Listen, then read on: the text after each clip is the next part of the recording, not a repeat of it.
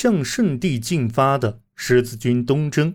一零九五年初，拜占庭皇帝亚历克修斯一世遣使恳请教皇乌尔班二世给予军事援助，以抵御塞尔柱人对小亚细亚的入侵。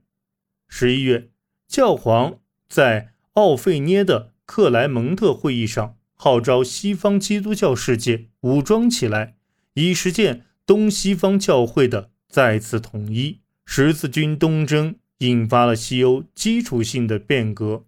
一方面，数以万计的人马和补给在巴勒斯坦和东方地区之间流动，这直接促成了运输、金融。和管理方面的改革。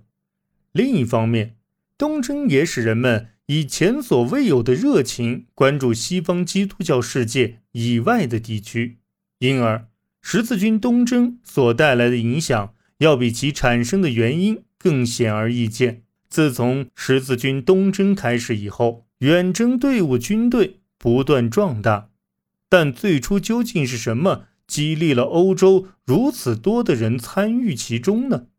一零九五年所发生的一系列事件，并非是突如其来的。早在一零七四年，教皇格列高利七世就曾设想发动对东方的远征，而西班牙南部的西欧骑士们也已在教会的旗帜下与阿拉伯世界对抗了数十年。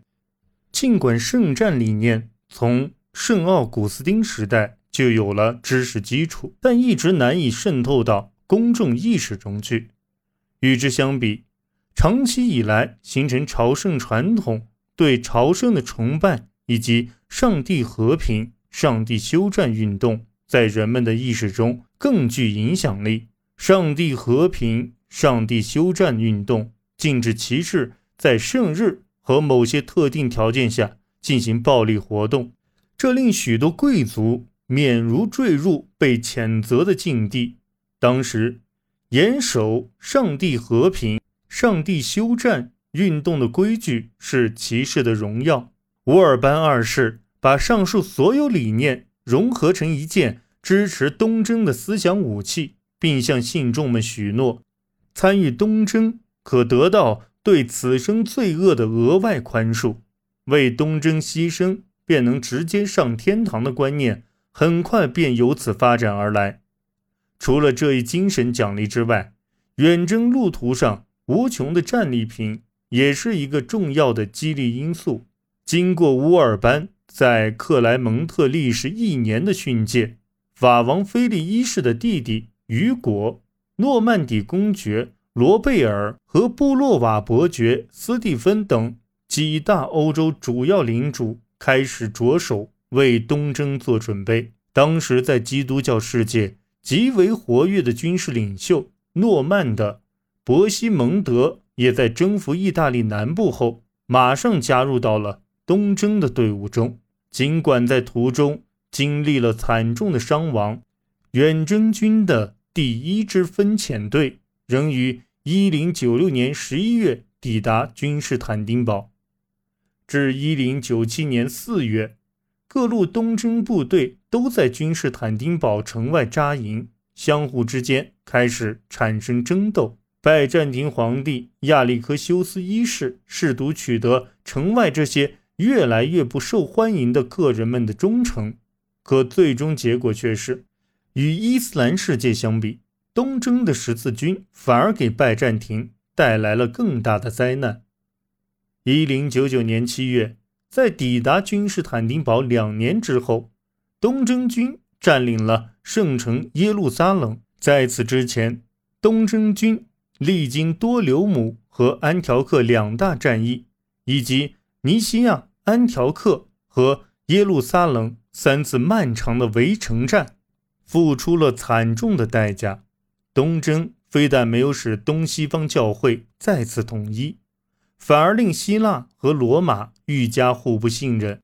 不过，他倒是为拜占庭夺回了小亚细亚的大片土地，同时为西方世界在东方建立了四个十四军国：埃德萨伯国、安条克公国、耶路撒冷王国和黎波里伯国。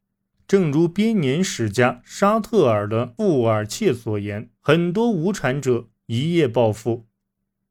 十字军国的建立为西欧人继续向东方迈进打下了基础。一一四六年，第二次十字军东征开始。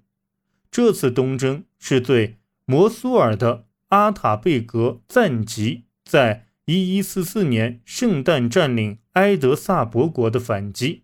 起初，教皇尤金三世和法王路易七世呼吁召集远征，但收效甚微。后来，克莱尔沃的圣伯纳德进行了漫长的布道活动，教会才依靠法兰克、德意志、西班牙和英格兰的领主们实现了第二次十字军东征。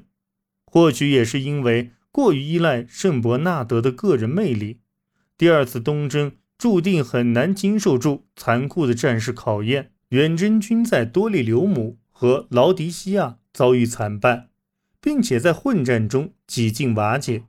全靠圣殿骑士团的严明军纪及坚定的决心，远征军才勉强避免了在1147年至1148年冬就全线溃败的结局。尽管由于第二次东征的失利，圣伯纳德遭受了一些不公正的指责，但这次东征真正的输家则是日益被孤立的尚驻扎在十字军国的法兰克人。一一八七年，伟大的埃及苏丹萨拉丁一世占领了圣城耶路撒冷和迪利波里。一一九零年，为了重夺耶路撒冷，英格兰狮心王。理查法王腓力二世和德意志皇帝红胡子腓特烈一世共同领导了第三次十字军东征。这三个人互不信任，在东征中只为自身安危做打算。在只取得了一些微小的战果之后，东征军的有力领导者英王理查便于1192年与萨拉丁达成了为期三年的停战协议。到一一九八年，教皇因诺森三世时期，双方之间再次敌对。然而，此时的东征则更多的是出于金钱考虑。威尼斯以苛刻的条件为东征的十字军融资，这令教皇与十字军都深陷债务泥潭。当被废除的拜占庭皇帝艾萨克二世的儿子。小亚历克斯修斯向西欧许诺以大笔金钱，希望得到协助重得皇位时，远征军对于财富的渴望最终压过了宗教甚至政治的动机。一二零四年四月十三日，东征军攻破了君士坦丁堡的城墙，这座当时世界上最为富饶的城市，随后遭受了整整三天的洗劫。